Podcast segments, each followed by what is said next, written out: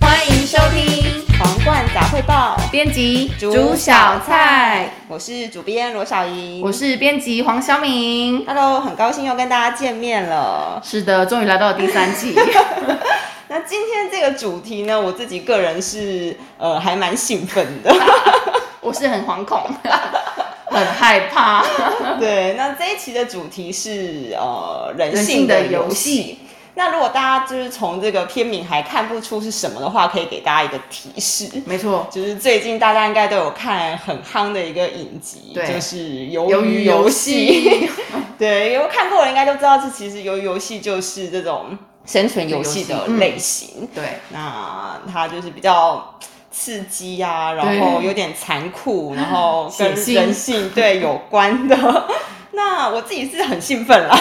对但是我是还蛮好奇，说就是小敏其实本来一开始好像是不太接触这类对型，的，我几乎没有在。看这一类的题材，影集啊，然后电影、嗯几乎都是不看的，因为我很害怕 那种暴血的场面，或是很刺激的情景之类的。哦对我都比较看温温的片子。嗯，但是你为了这个主题，就是特别 咬牙把鱿鱼游戏看完了，是对吗？对，没错。但是我有三分之二的时间都是用眯眼的方式带过，而且你有跟我讲一些好像会出现的一些场景，对对对这边有一些就无爆雷 了，这样场 对暴血场景，所以我大概有心理准备，就是说啊，这边我要眯眼的，所以就赶快眯眼这样子看过。但我还是坚强的把它看完， 很可怕哎、我还蛮好奇的，就是因为像我自己本身是对生存游戏这类的文本啊，然后电影这些，我自己是很有兴趣，而且我也看蛮多的。嗯那我很好奇，说像你这样子，算是第一，就是比较首次接对触，可能没错之前可能有知道，但是可能不会去特别对去看。那你第一次看像鱿鱼游戏这种，你的心得大概是什么？我的心得就是呃人性很可贵， 对，因为我觉得也刚好这个主题啦，可以让我首度跨出舒适圈的感觉，去体验新的世界。 对啊，像我在看鱿鱼游戏的时候，我会觉得，当人生在面临一些关卡，或是你准备要玩一个游戏的时候，你可能当下你就立即决定说你是要往善的方面去走，还是嗯恶的方面去走。嗯嗯嗯，我觉得真的是很考验人性。对对啊真的，真嗯的就嗯我觉得在那个当下的那种生存，你好像需要很快速的去做很多的选择。对，不然你下一秒可能就掰掉了。对， 就觉得很可怕。对，真的，所以就是我觉得，就是人性通常就是我们讲到这种生存游戏里面、第一个会去联想嗯对到的这种关键词，对关键对，就是嗯人性。但是对呃，还有另外一个关键词，其实就是游戏，嗯因为我们通没错这次我们的主题就是人性的游游戏戏嘛。那像鱿鱼游戏，它也是讲呃游戏嗯游戏，所以除了人性之外呢，就是游戏其实才是里面的其中一个重点，因对为呃，其实人性讲人性的这种剧本啊、嗯剧、情，其实也是蛮多的，对就是什么人性险恶啊对这对种，其实对对很多。但是为什么要这跟生存游戏之间的差别，其实就在于生存游戏常常需要有一个规则，对那游戏你必规则须去福音这个规则，嗯，然后你才可以在这样子的一个框架之中生生存。 对啊，那我觉得我们应该要先澄清 一下。哦对，我们真的不是故意要蹭鱿鱼游戏的梗哦。对，就是这一次，其实因为我们那时候在做这个题目的时候，其实还蛮早之前就已经、对啊就已经 突然想规划说了对对对，就想说我那时候就跟你提说，我对还对蛮对想对做一个这种大逃杀的对类对型，对，那个时候我还想说，嗯，大逃杀是什 么？对，一整个疑惑。说哦，是不是就是可能是一个游戏这嗯嗯嗯样？但没想到这么血腥。对，然后然后那时候我们大概是呃八月多吧，对八差月不多多就开始嘛，对对然后对，开始邀稿。对对对，，然后九月那时候开始陆续收到稿子啊，然后那时候还里面有一些文章，其实有稍微提到鱿鱼游对戏，然后我那时候还在想说这是什么东西我，也是完全不知道鱿鱼游戏这个对对影对集。，然后等到我们开始编辑的时候，游还游是戏就嗯整个夯起来对了，整个超夯，然后你看那个脸书上面大家都在对对投对 各种心得啊，然后推坑啊，要你去看、啊、对，然后之类不的止。这个，还有一大堆就是商品啊什么的。哦，对对就对是，很多的万圣 节对对，前阵子万圣节应该很多对，人都很办那多个电角商色，平台也都一定要就是跟没游错游戏就是对一定要用游游戏的那个里面的梗闪啊，光，或对什么对的对对对。但是就是真的，我觉得真的就是巧合。对，真的真的是太凑巧了。 我觉得可能是那个生存游戏之神，就是告诉我们说一定要来做这个主 题召唤我哦。们。对啊，那我觉得这一期的主题我自己就还蛮喜欢，嗯而且我觉得呃，如果大家是本身对于生存游戏呃有兴趣，然后也看过还蛮多这种生存游戏的对类型的话，嗯，很推荐我们来看一下我们这一期的杂志，因为我们这一期的杂志除了就是有三篇精彩的小说，对那还有两篇其实对于这个生存游戏的文文本然后跟它的，我觉得就是它的解析它的对对对对前世今生，没错没错。哎、我觉得这很精彩耶，对，因为非像常精彩，像我就是完全没有接触这一类文本的人，我看了就觉得，哎、其实还蛮有意思的，嗯就是透过老师们的导论，嗯，然后跟分析，其实可以更深入了解说生存游戏这个文本对的脉络。对然后另外是三篇小说家的设计，就是其实我很害怕，可是我看了我是觉得蛮有趣 就的是可以让你深入其境说如果当你在这样的一个情境之下，你要去做怎么样的选择？对，但还是尽量不要，就觉得太可怕了。 对，那我觉得那这两两篇导读非常的嗯可贵，是因为其实像我还蛮喜欢生存游戏的嘛，对但是我后来发现，其实讨论这几个经典的文本，对其实没有那么的透彻，嗯就是在我搜寻资料的过程当中，我觉得好像没有这样子的文章这么的清楚去对解释生存游戏的这种各个彼此之间互相然影后哦的响，联对系或者关系之类对，的，因为像鱿鱼游戏，其实当初那时候红的时候，也很多人很疑惑，啊因为它其实有点褒贬不一嘛。对就是有人就觉得说，这个东西不是之前很多的文本都看过了吗？譬如说像是听神明的话啊，对对对嗯前面一二三木头人那个感觉啊，然后还有很多像是呃里面的那个，他们不都有穿那个编码嘛？啊对就是其实也是就是很多这种生存游戏里面类似的公式。那所以说，就是很多人就会觉得，哎、到底为什么鱿鱼会那游戏么这么火红？对对对。但是我们今天当然不是要讨论对对游对， 游戏为什么这么红？但是我们要讨论的是，为什么生存游戏到现在还这么迷人，对，因为受到其实瞩目对，因为其实讲到生存游戏，一定会先讲到的一个、嗯呃始祖的经典，就是它影响最多对人，的影。响最多人的，对，这本一部就经是典那个威廉·高丁写的《苍蝇苍王蝇王》，应该大部分一定都会听过这一对本，对对就算是你没有看过，没错，也可能听过说哦，《苍蝇王》就是一个生存游戏的始祖。对始祖，然后它是一个影响最多。对，但是如果你仔细去看《苍蝇王》本身的故事的话，嗯你会发现它其实没有那么的生存游戏。没错，因为它里面比较感觉是有点像荒岛嗯，的那种感觉，你不会联想到它跟生存游戏有什么太直接的关系。对，就是它没有生存游戏那一种基本的公式，然后有一个至至高无上的权力者说：“对哎，你如果你不照这个规则，我就会把我就你把杀你嗯死。”这样子。不过它里面也是，其实就已经有了这种生存游戏的脉络在。嗯嗯，譬如说，它其实是一个荒岛，对，因因为荒你岛常常看生存游戏，就像游游戏也是，他们是把它关在一个对地方嘛，某你个没特定的对对地某个点特定的场景，你没办法出去。，对嗯那这个东西就是空间的局限性。那它其实也有一些规则，对比如说你一定要拿到海螺才才能能讲讲话，对，就是他们在《苍蝇王》想要写的是人性的、呃黑暗面，对人性的恶，对那就是说，其实对于这种文明的一个逆邪啦，嗯因为其实我们对于这类型，例如荒岛文学，我们通对常一定会先想到像是什么，鲁滨逊漂流记对那对对种，对对，就是那《鲁滨逊漂流记》写的是什么类型呢？他是说，譬如说，哎、我们一群一群人。对如果在一个荒岛的话，嗯那我们可能会听从心中理性的那一块，然对后就在每个人互助合作啊，然后再在你创建文明，对对对 对对，终究文明就是一定会战胜野蛮这样子。对对对但是威廉高丁想的是，真的会这样子吗？人性真的会这么的循规蹈我矩觉得没吗？办法。 对啊，所以他其实就是这个东西，他反而把它揭开嗯了，揭开了这个真相。算是对人性的一种叩问，对不对？对，然后因为他其实受写这一本的时候，他其实是当时有受到就是二次大战的影响。啊那其实二次大战对于整个世界的文明算是啊一个嗯，人类的反扑，就是对也就是说，哎、以前都会觉得说，反正理性一定会战胜一切对啊，。然可后是真的到了战争场上的时对，候，你就发现整个人性人是性完全完全失控没的。错，对，那这是就是苍蝇王，嗯呃，稍微建立了这种生存游戏的基本的规则，对一个一个启雏发形的感对，一个觉嗯雏形。那我自己很好奇的是，因为其实讲到苍蝇王，，对，一定会就会又讲到大逃杀，嗯，没错，通常这就是两大山脉嘛，对对生存游戏两大山脉。呃，我一直很好奇的是，嗯苍蝇王到底是怎么去影响到大逃杀，对大逃杀？因为就是我觉得这两个之间，第一个他们的时间也很蛮久远，对，啊，其实差蛮久的。对，一个一九五四年，然后一个是一九九九1999年，嗯，书写的这种作者的背景也不同，对啊，完全不一样。对对对对对对。那大逃杀呢？它是什么样子的一个故事内容呢？它就是在指说一个集权的国家里面的政府，他们会随机抽样一组那种国中生的班级，然后呢把他们一起送到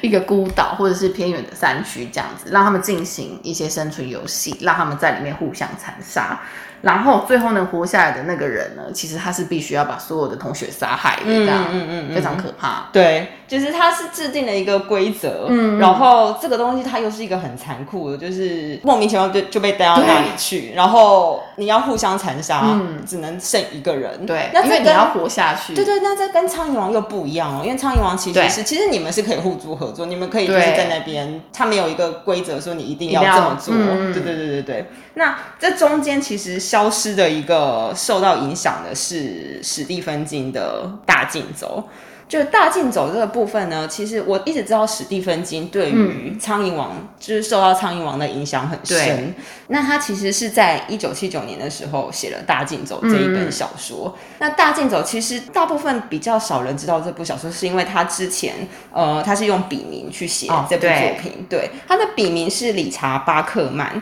那其实这一本小说被传说中认为应该是史蒂芬金的第一本对处女作，没错，第一本小说。对，第一本小说。那它的剧情是什么呢？他就说大竞走就是一个让一百个青少年参赛，嗯，然后它其实我觉得有一点就像是马拉松那种感觉。对对就是你对嗯就是在一条路上，你就是要一直走，一直走，一直走一直走，一直走，然后走到就是，但是如果你的时速低于六点五公里，每小时六点五公里的话，嗯你就会先收到一次警告。对，那如果你集满三次警告的时候，你就会被军人射杀。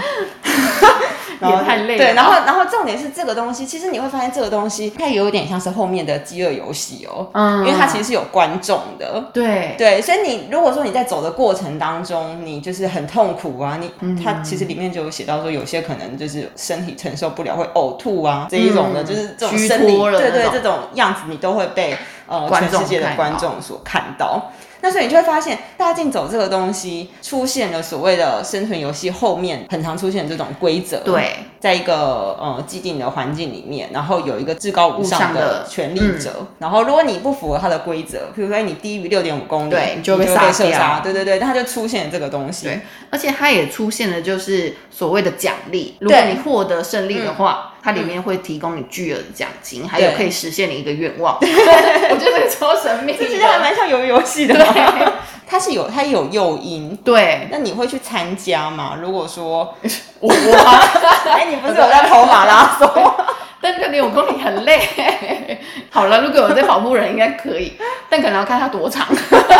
对，那我就发现他这本里面有很多有趣的地方，地方就是说，哎、嗯有些青少年他们为什么对会去参加，还有各种理由。嗯他可能觉得说，哎、就像他觉得说，其实我的体力应该也应还该好啊 OK 啊反这样正我也没事干，因为他对就觉得反正就是青少年这种虚无感，他就去参加啊嗯反。正有钱拿嘛，我就去啊这样对，但是没想到真的参加之后，他才在里面发现自这么己可其怕 实对对自己其实可能还想活着，对或者他有很多的这种对世间的眷恋，嗯，就是还有很多想做的事 情。就是在大竞走当中，就是看到这种除了人性之外，嗯没那他错也对于这种生命，然后对于自己的人生的一个探索，所以他对其实是从史蒂芬金受到《苍蝇王》的影响，嗯，他其实对《苍蝇王》这本书真的是非常的推崇。对，他就讲说，其实他当时那时候在读的时候，嗯他有写过一篇给苍蝇王的序言，是说，呃，在他有限的记忆当中，这是一本他带着双手双手读的这样的书。那他就觉得这本书有力到足以从书页之间伸出，然后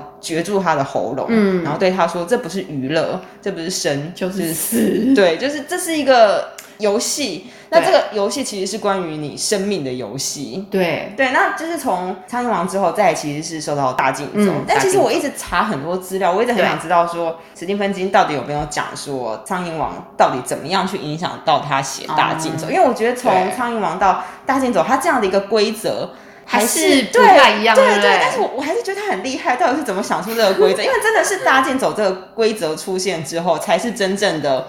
这种生存游戏的奠定。嗯，没错。但是我真的找不到资料， 如果大家知道的话， 或是有什么见解，留言给我们，大家可以来讨论看 看。对，对啊，然后再来当然就是大逃杀了，对我想大逃杀可能更多人知知道道，因为它比较后期一点。对，而且它其实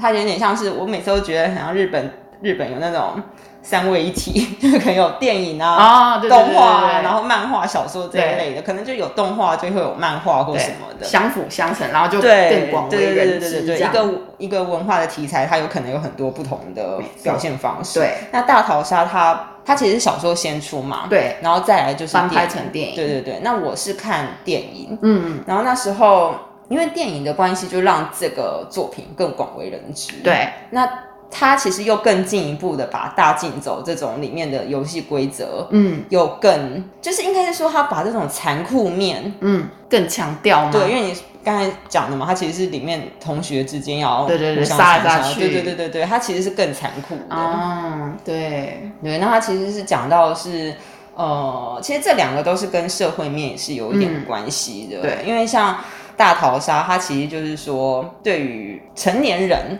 嗯，日本成年的这种大人的社会，对其实是对于这个是是很无力的，所以他们等于是把这个东西。就觉得说都是因为你们这些年是轻人嗯不好管，所以他们所才以建立了这哦种 BR 法，叫做 Battle Royale。对，对，哦、啊，我这边我想要提一下，就是出前一婷老师，就是我们里面有一篇导读的文章对是出前一婷老师写的，那他的篇名叫做。那个在生存文本的世界里，又有谁能真正置身于游戏之外？那他其实就有提到那个大逃杀所讲的 Battle Royale，它其实是对来自于呃一个职业摔跤的方式，就是说，哎、它其实日本有一个职业摔跤的比赛方式，就是它会让十多名的选手在这个擂台上面互相较劲，对然后打到除非只剩一个人。一个人对对对对对，它其实这个灵感是除了就是也是来自于这个嗯真正的这个摔跤领域。感觉场面很混乱。对对对对，就是其实真的是很像把你很像大逃杀、就是对你啊变成说你就是要要在场上厮杀到最后对一个，对。场面感觉应 该很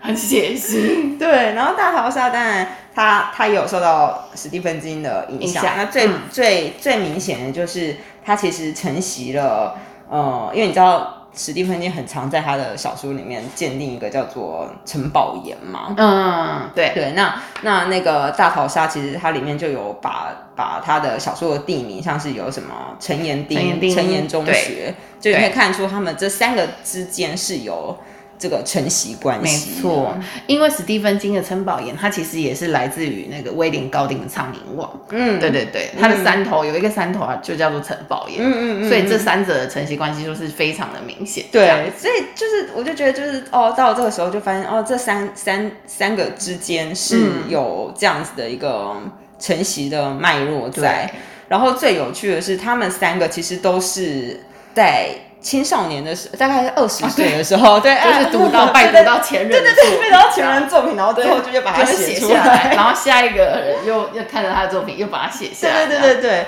然后你就会这蛮有发趣现的这三个一开始苍蝇王只是讲说比较像是人性之恶，，对，然后可能史蒂芬金又把它发扬光大对，加入了好像是规则的东西进对去。对，然后就是更关注在社会，譬如说对像青少年的这种虚无的一个心理状态，对然后再到呃高间广春的大逃杀的时候，他其实又更把这种娱乐性质对嗯更加强，然后又更进一步的把这种生存的痛苦嗯，把它更困境加加强，对对对，然后再到后来，我们可以看到有很多的这种现代的生存游戏对，我们都可以看到它其实这种现代感，嗯，它其实会随着不同的时间加入不同的我们对元于素啊对什么的嗯对于生存的困境，比如说鱿鱼游戏，对我看起来我觉得有感觉，就是它其实是跟这种金钱，对譬如说你你你没办法，你没办法适应这种资本的社会，你在、嗯你你因为资本社会你没钱你就是没地位嘛，你也没有没有任何的可以活下去就的这是种，低端人口对，就是低端人口，那他就把这个东西又把它加 进去， 对对，那后面有很多像是什么《经济之国的闯关者》对啊，然后还有像是《饥饿游戏》这种，嗯也是有点像是娱乐性质的没，错就是大家要可以观看啊什么，对就是生存游戏从。呃，苍蝇王刚刚开始启蒙，嗯然后慢慢慢慢到后面的时候，逐就渐演变。对逐渐演变适应呃现现代，对然后符合所现现代代这的样嗯这种这种东西，没错，对啊，所以我觉得生存游戏对我来说我很喜欢，就是它其实真的是，呃，里面有一篇文章是曲晨老师写的。对，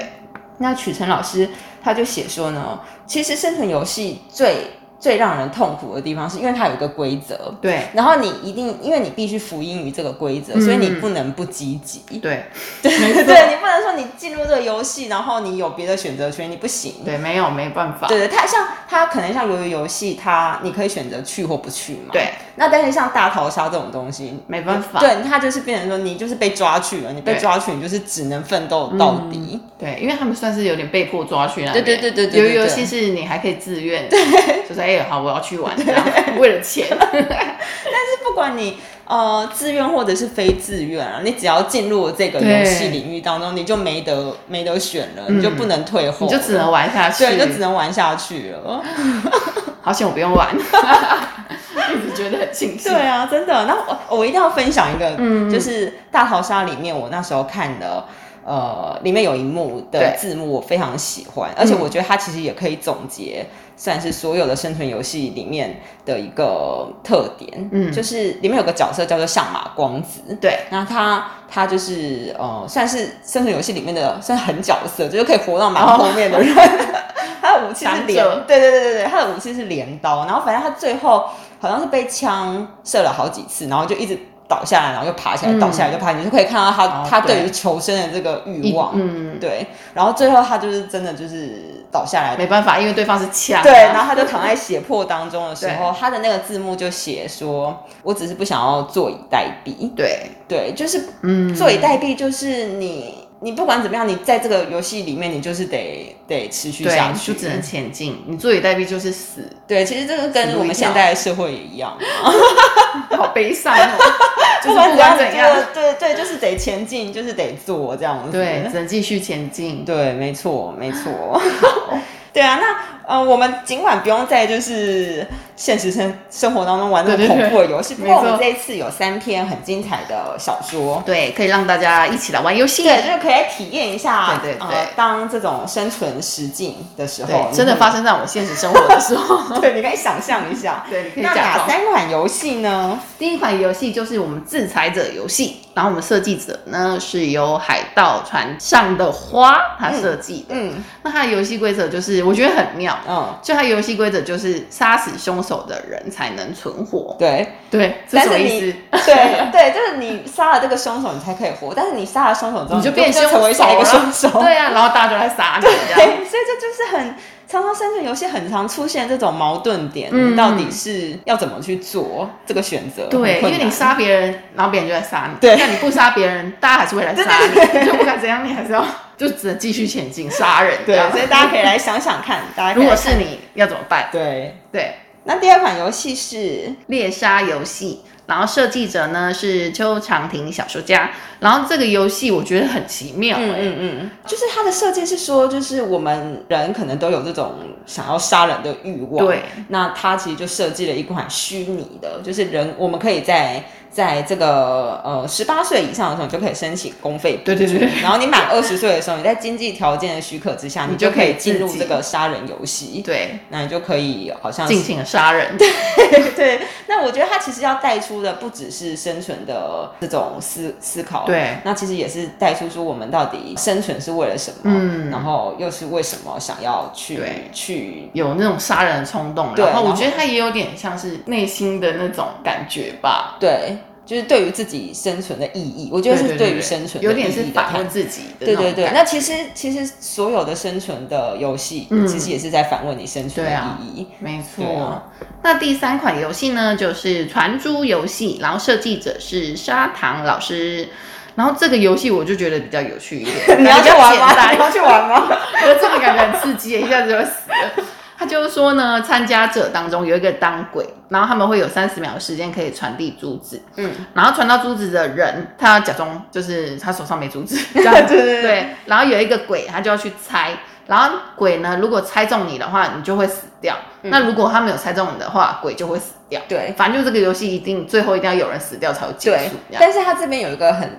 大的特点，就是、嗯你拿到这个珠子的人，你就可以获得七年的超级好运气，对，就有变点成像人鱿鱼生胜利组。对，有点像 鱿鱼游戏，你赢，那你就是变成了一个，你就可以得到四亿百五万十富六亿。翁对，那你愿不愿意去承担这个风险？好像还可以跟他赌 一下，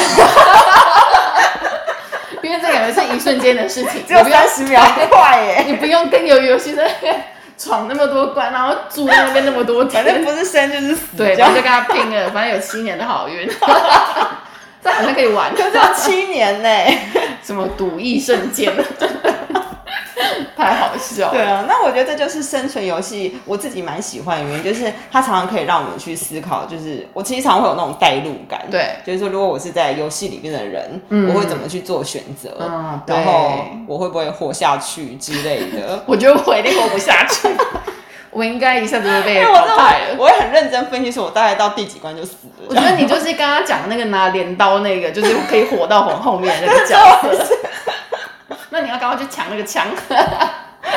好啦，对啊，那我觉得这就太有是趣了呃我们这一次的主题。没错，呃，人性的游戏，我觉得如果是对于这种生存游戏本身就很有关注的人，对真的非常推荐大家可以看这一期的杂志，因为对有非常精彩的两篇的导论，对然后还有三篇很精彩的小说故事。嗯，那如果你是像小敏这样子，就没是错首次接触对类似像生存游戏这种的故事的话，我觉得也很欢迎大家可以来读读看，因为你就是也许一世成主顾，没错你有有一一世点成主顾吗呃？，如果不要那么写信的话，可能可以。我觉得文字可以的，嗯，但就是你知道，